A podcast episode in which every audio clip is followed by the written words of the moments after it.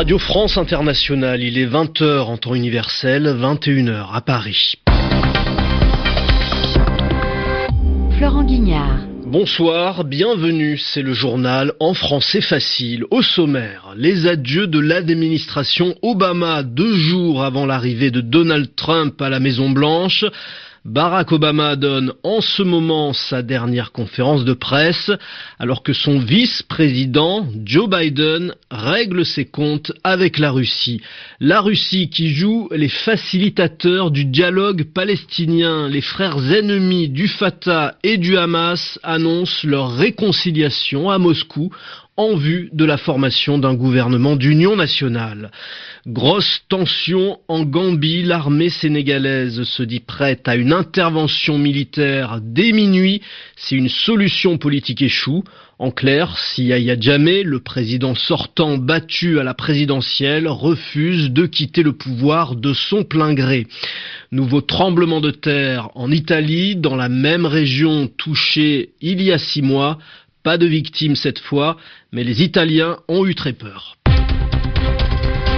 Les journaux. Les journaux en français facile. En français facile.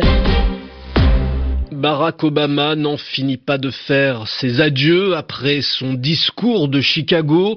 Le président sortant des États-Unis donne une dernière conférence de presse à la Maison Blanche. C'est en ce moment même et nous y reviendrons dans nos prochaines éditions. Sur RFI, hier, Barack Obama avait créé la surprise en réduisant la peine de prison de Chelsea Manning, ce soldat de l'armée américaine qui avait fourni plus de 700 000 documents confidentiels à Wikileaks. Chelsea Manning ne devait sortir de prison qu'en 2045. Grâce à Barack Obama, elle sera libérée dans quatre mois.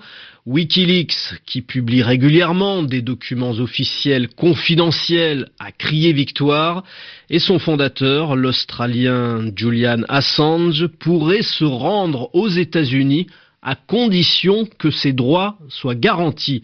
Tudor Tepenehag. C'est suite à la décision du président américain Barack Obama de commuer la peine de Chelsea Manning que Julian Assange se serait décidé d'accepter une extradition vers les États-Unis. Et Wikileaks précise que Julian Assange, qui est toujours réfugié à l'ambassade d'Équateur à Londres, pourrait accepter son extradition même si la Maison-Blanche affirme maintenant que la commutation de la peine de Chelsea Manning ne rentre pas dans le cadre d'une transaction. Condamné à une peine de 35 ans de prison pour avoir transmis plus de 700 000 documents confidentiels à Wikileaks, Chelsea Manning devait retrouver sa liberté au mois de mai, suite à une décision du président Barack Obama.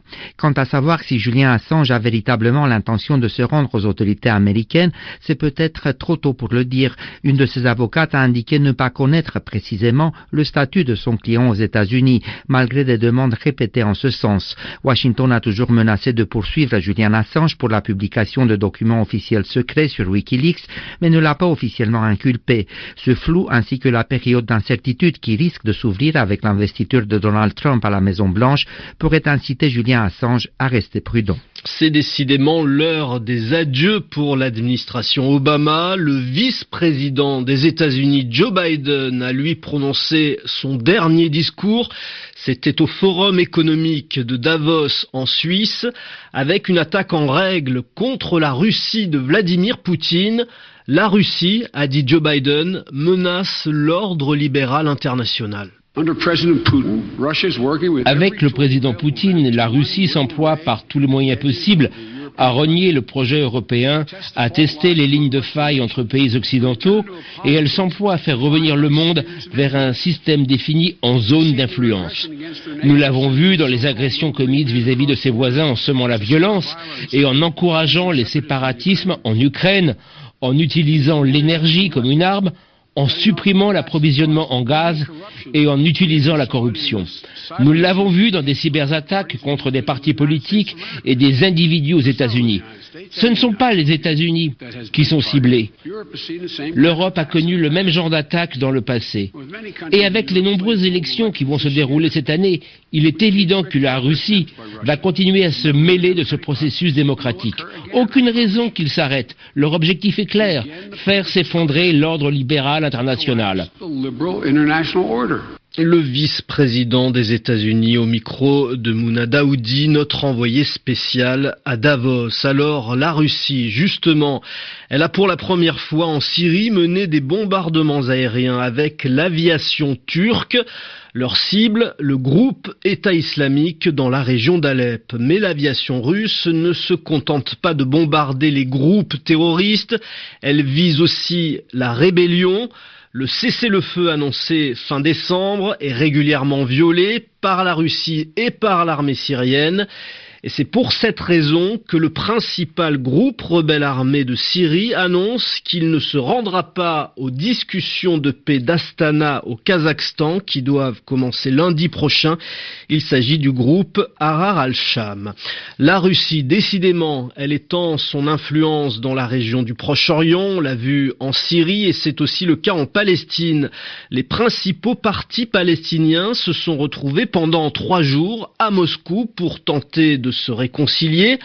Le Fatah, le mouvement de Yasser Arafat, aujourd'hui dirigé par Mahmoud Abbas, le président de l'autorité palestinienne, surtout présent en Cisjordanie, s'oppose régulièrement au Hamas qui contrôle la bande de Gaza, l'autre territoire palestinien.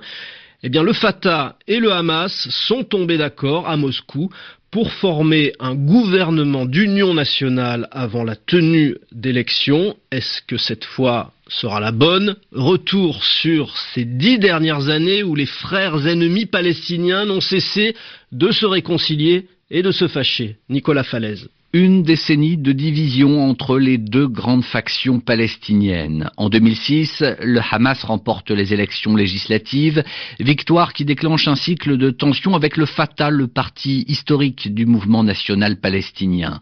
En juin 2007, c'est la rupture. Les islamistes du Hamas s'emparent de la bande de Gaza, dont ils chassent les cadres du Fatah. L'autorité palestinienne du président Mahmoud Abbas ne contrôle plus que la Cisjordanie. Fracture politique, géographique donc, mais aussi idéologique, puisque contrairement au Fatah, le Hamas rejette les paramètres internationaux du processus de paix. Depuis dix ans, Hamas et Fatah ont annoncé leur réconciliation à plusieurs reprises.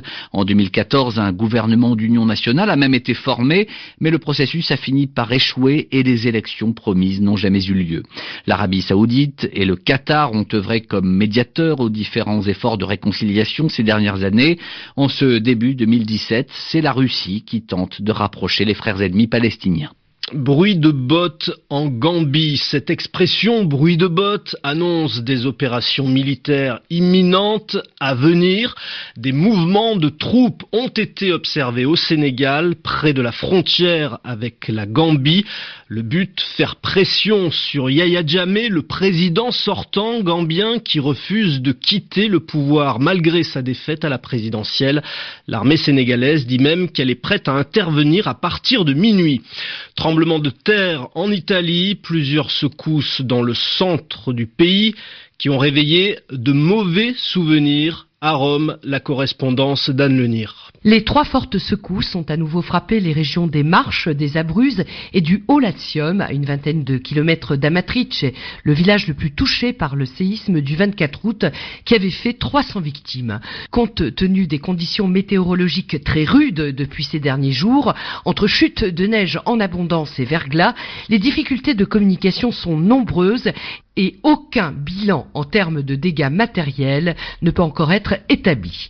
Parmi les sinistrés, des milliers de personnes sont bloquées sans électricité ni chauffage, comme le témoigne le maire d'Ascoli Piceno dans les Marches, Guido Castelli. Ces secousses sont survenues à un moment où la situation était déjà très difficile parce que nous avons le problème de la neige qui nous met à genoux. Nous avons des dizaines de hameaux sans électricité depuis 48 heures.